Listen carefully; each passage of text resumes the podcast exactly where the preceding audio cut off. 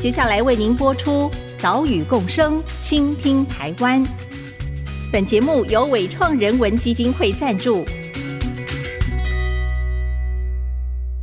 听海洋的呼唤，听森林的絮语，听田野的吟唱，听见这座岛屿的声音，说出和岛屿对话的故事。岛屿共生，倾听台湾。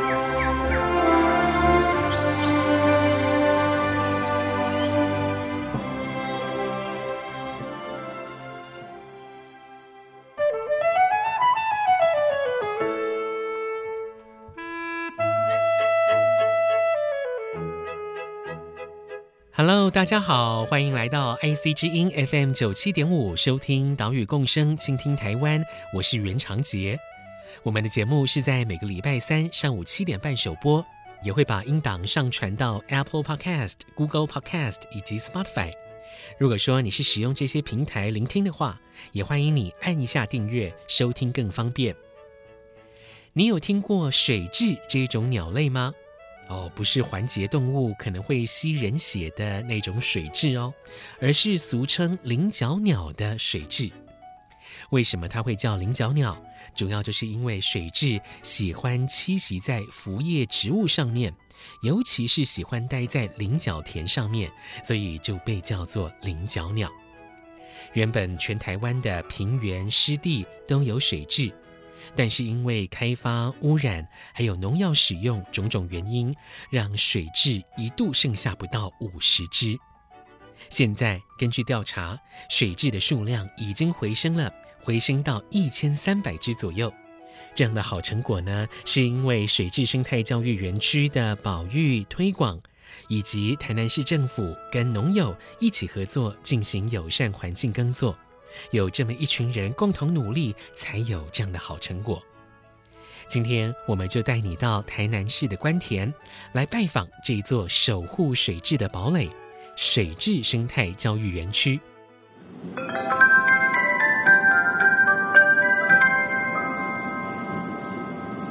龙田快到了，六美，这边搞啊，龙田。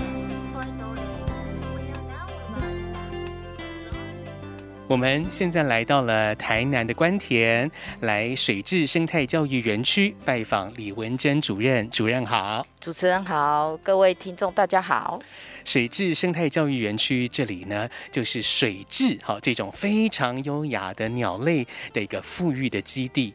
在这二十年来的时间，让水质的数量大幅度的成长，这个保育成果真的是让人非常的振奋。那今天请主任跟大家来介绍水质这种鸟类。先请主任简单的跟大家讲一下哈，这个水质园区是在什么时候成立的？还有为什么会成立水质园区呢？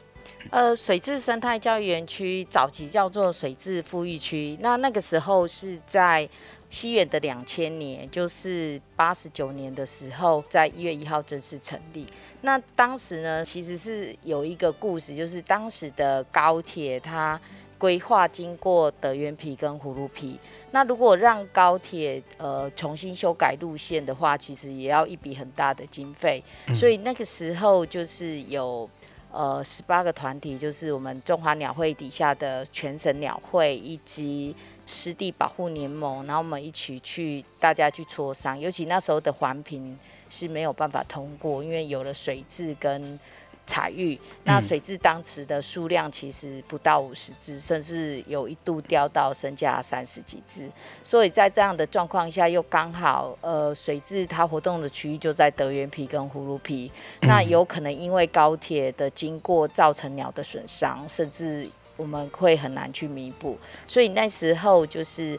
所有的 NGO 团体、鸟会跟狮盟的 NGO 团体就开始去去跟政府磋商，有没有可能做一个我们国内从来没做过的创举，叫做异地富裕。嗯，那当时就是在呃要选的地方，就是以容易取得水源，也就是选择目前现在这个位置，它是江南大郡的麻豆支线旁边，要容易取得水源，然后也不能离原本的基地太远。对，嗯，因为这边就在葫芦皮附近而已嘛。对，嗯、啊，所以他当时就是说选定了这样一个地方。因为高铁路线经过了台南关田的葫芦皮以及德元皮。而这里呢，正好是当时水质仅存的重要栖地，所以高铁就在兴建之前承诺会针对水质提供具体的保育措施，也因此后来水质生态教育园区成立了。园区的土地是台南市政府向台糖承租的，园区引进了嘉南大圳麻豆支线的水，把甘蔗田改造为湿地环境。园区里面有一个 O 型步道，沿途设置了解说看板跟赏鸟亭。赏鸟亭周末会有志工排班，啊，原本呢会在这里设置望远镜，让民众来观赏。不过因为疫情的关系，所以周末架设望远镜的服务目前是暂停。建议大家可以自己携带望远镜，可以更清楚地观察水质。在台湾的水质叫做雉尾水质。它们有长长的尾巴，在水面行走的时候，模样是非常的轻盈美丽。李文珍主任说，它们的体重跟两瓶养乐多的重量差不多，但是为什么水蛭可以在菱角的叶片上面行走，不会沉下去呢？水蛭因为它有一个长的脚爪。哦，这个长脚爪其实比我们的中指还长，所以它可以分散它的体重。哦、那其实它的体重，如果我们用两瓶养乐多来说，就是普遍上可以形容水质的体重。可是你放了两瓶养乐多，你放在叶子上可能就会沉下去。对。但是水质因为有长脚爪。所以它会站在这些腐叶性的植物上面，然后甚至在上面行走、吃东西。所以腐叶性植物跟它就非常的息息相关。那以现在的腐叶性植物来说，最大最大的就是菱角田。那这些菱角田就攸关了跟水质有息息相关的关系。那水质它是一妻多夫。一妻多夫，那有的人就会觉得说，哎、欸，这样子水质好像不是一个人类的典范哦，一妻多夫。哦，但但是其实我们可以想想，在水域的环境，其实生活会比较辛苦。好，所以它其实在演化上用一妻多夫的方式来增加它的族群数量。嗯，那这样的鸟其实蛮有趣的，因为它是一妻多夫，是由呃水质妈妈先去占领域。如果有一片菱角田已经长得不错的，那一定是母的会先到这个地方占了领域，占、了领域之后，那水质就会开始呼唤的，呦呦呦，然后其他的公水质哎就会过来了，过来的时候它就会打架，他们是用打架论英雄的来得到交配权，好。那得到交配权之后呢，公水雉就是选择那个比较强壮的，选择这比较强壮的水质来帮忙去筑巢，好、哦，然后去带小孩，爸爸来照顾这些雏鸟，然后甚至慢慢的去教这些雏鸟怎么。怎么吃东西，吃哪些东西，怎么去躲避天敌。嗯、然后爸爸是一个非常呃好的爸爸，为什么？他刚出生之后，水雉爸爸是把整个的那个宝宝是抱在翅膀下面的。嗯嗯，嗯。然后爸爸抱着之后，就你就会发现，哎，奇怪，多了很多只脚。哦，尤其是下雨天的时候，你就会看到，哎，水雉前面它有很多只脚在那边。嗯嗯嗯、然后甚至更有趣的，其实水雉爸爸他脾气都很好。我发现说，哎，连那个宝宝已经长大，都已经快要可以飞了。明明那个羽片都长好了，自己也可以保暖了，可是呢，他还是要去窝爸爸一下。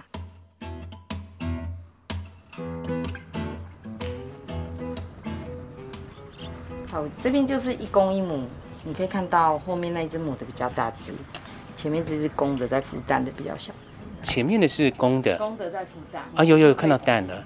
很可爱哈、哦，哎、欸欸，你真的蛮幸运的，因为我上次带那个议员的助理来看，他怎么看就是找不到蛋，他想看蛋 就是找不到蛋。啊，今天比较 lucky。对，在李文珍主任的口中，水雉是一种非常优雅的鸟类，但是每一只水雉又有不同的性格。有的水质爸爸对外界环境非常敏感，会因为农夫靠近就想办法把它的巢移开。有的水蛭爸爸啊，则是大剌剌的，对于外界环境没有什么反应。这一些水蛭生活在台湾，他们会遭遇哪一些天敌，又会有哪一些生存危机呢？水蛭的天敌其实蛮多的，我们人类就是一个很大的天敌。哦，早期大家会把蛋拿去吃。嗯，好，在目前来说，如果被查到的话，其实是要被罚钱，因为它是水质是保育类的。对，好，那以现在的说，当然就是在我们水面上爬的，就是蛇，蛇是还蛮主要的天敌。然后再来就是气候，一个台风呢，可能会让我们曾经碰过三十二只雏鸟就通通都不见了。然后再来就是农药。嗯、那当农民他们设毒饵去毒杀的时候，其实他们并不是要毒杀水蛭，可是你会发现，其实水蛭也会跟着中毒死亡，因为水蛭就是以这些菱角田。最或者是周边的稻田作为它的觅食跟活动的地区，所以就会看到呃水质也会不小心被堵杀到，那我们就会开始去跟农民讲，然后农民都会有一点傻住，他说怎么可能水质我都夏天都还领蛋的补助金，我怎么可能会把它堵死？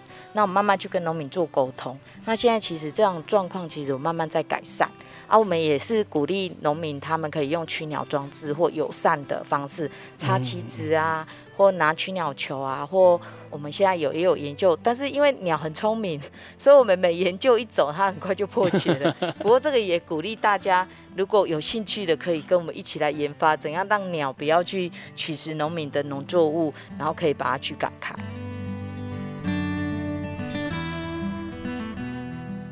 水蛭吃到了混有农药的稻谷而死亡，这种事情发生真的是让人难过。但是农民为了维护收成来使用农药，这一点也无法苛责农民。这也让水质园区了解到，现在的保育重点应该从园区内走到附近的农田跟菱角田，要设法在保障农民收益的前提之下，营造一个友善水质的农田生态环境。他们要怎么做呢？我们等一下广告之后继续告诉你。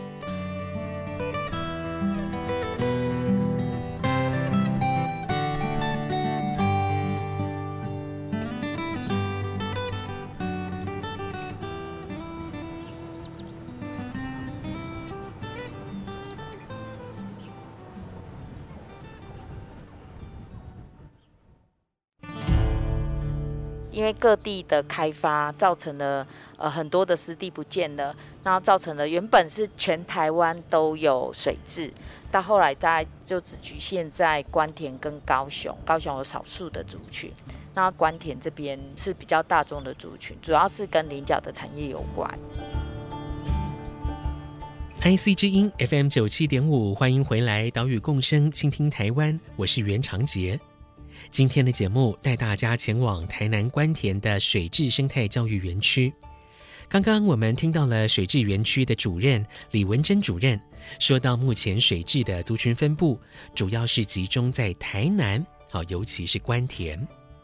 根据今年七月底所进行的台南市水质大调查，在台南市境内，好，总共观察到一千三百零七只水蛭。里面呢，就有四分之三是在关田看到的。调查结果也显示，水蛭利用的栖地类型还是以菱角田为主，有百分之八十六的成鸟是在菱角田被记录到的。我们从这里也可以看到，水蛭跟菱角田的关系真的是密不可分。好，也因此，水蛭园区开始走出去，跟农民来合作，进行友善菱角耕作。这几年，因为水质的数量慢慢的在增加当中，所以在呃我接手一百零三年的时候，我们开始去思考到说，诶，是不是园区外的环境？因为每一年会生出大概一百只的水质宝宝，那那时候其实有些农民他们会用农药毒饵，然后去毒杀鸟，这个是跟就是农民他们操作农业的方式有关系，是因为农民他们也是为了要生计。那菱角田它是非常的泥泞，泥泞的时候有可能我们下去机器下去翻耕的时候很容易粘在田里面，嗯、那有可能造成机器跟钱的损失。所以我们农政单位也鼓励农民用直播法。那在直播法的时候又怕被鸟取食跟老鼠取食，所以因此就教农民说可以用加宝福泡那个泡稻泡稻种，泡了稻种弄了之后，后来造成了鸟大量死亡，所以我们在九十八年就发现了鸟死掉了八十五只，那当时园区只有五十二只，所以因为这样子，我们开始去跟就是林务局去讨论说有没有什么办法，所以因此产生了。现在我们称为生态服务给付，那当然是一分地八百块来补助给农民，就是请农民他们在田里面蓄水，同时呢不要去用毒饵来毒杀鸟。所以也因为这样子，我们就看到一个成效，就是当时在园区的另外一边，呃，在往台一县道的那个方向呢，其实有一块很大的菱角田。然后因为这样的一个补助，让水质从五十只到三百只。可是五十只到三百只，其实有些农民他还是会去，就是为了维护自己的农业的产量，然后去释放毒饵。所以我们就开始去思考说，哎，我这些每一年会生出一百只左右的雏鸟，我要怎么办去维护它的健康？所以我就我们开始去实施友善耕种的推广，然后甚至去当农民的朋友。所以我们从那个时候的目标。一开始的复育的目标，也就开始进行到现在的一个友善耕种的推展，甚至我们有关田林志玲上市到呃全年里面，也鼓励大家去帮忙下架。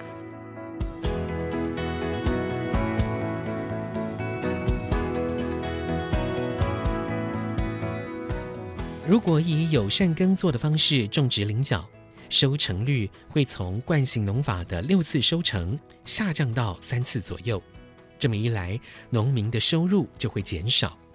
所以，要怎么在保障农民收益的前提之下，营造一个友善水质的农田生态呢？对于这个问题，台南市从一九九八年就推动了水质保育金的制度，而今年林务局也有生态服务给付方案上路了。除了在田间发现水质潮位、孵化出幼鸟，还可以通报获得奖励；还有，如果农民进行友善耕作、巡护监测，也可以申请给付。在这一些奖励政策的支持之下，水质园区就可以说服更多的农友来尝试进行友善菱角耕作。当然，对于一般民众的教育宣导也是非常重要。水质园区透过了许多的活动跟营队举办，让民众可以更深刻的认识水质跟菱角田的关系。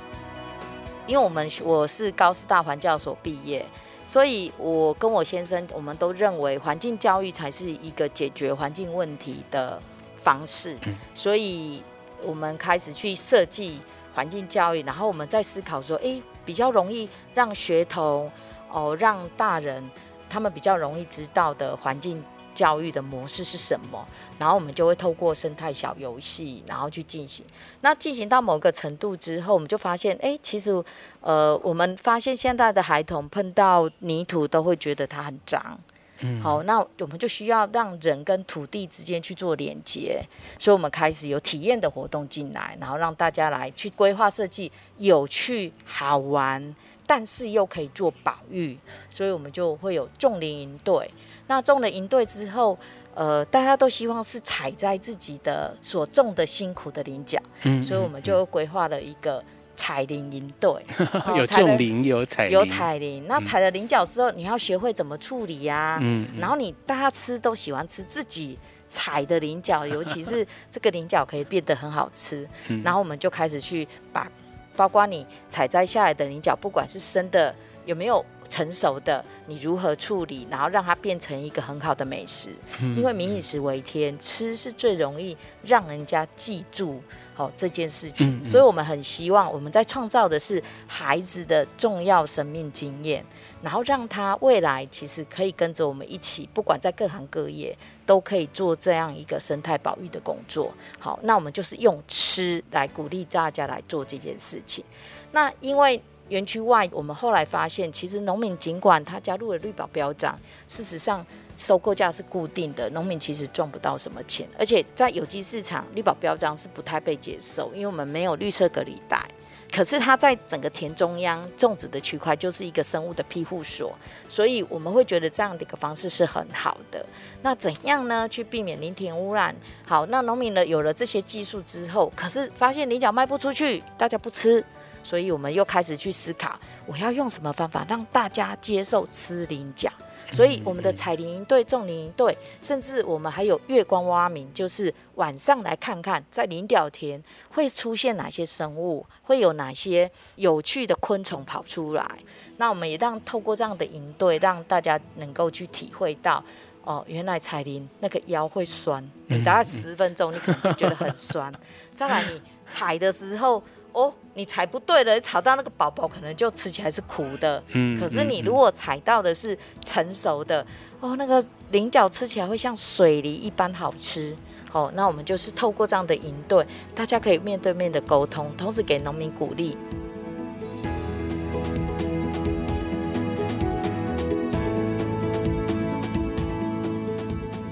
水质园区的营队从种菱角、采菱角、吃菱角开始。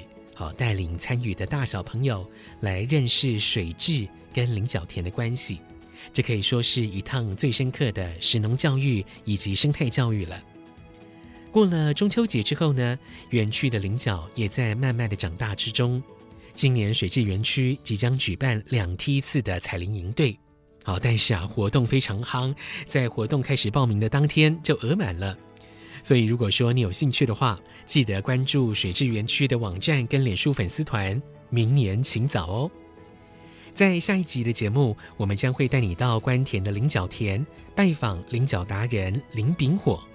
他坚持用友善耕作的方式栽培菱角，这一路上也遭遇到许多困难需要克服。我们下礼拜再来听他的故事。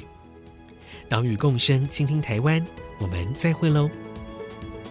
拜拜。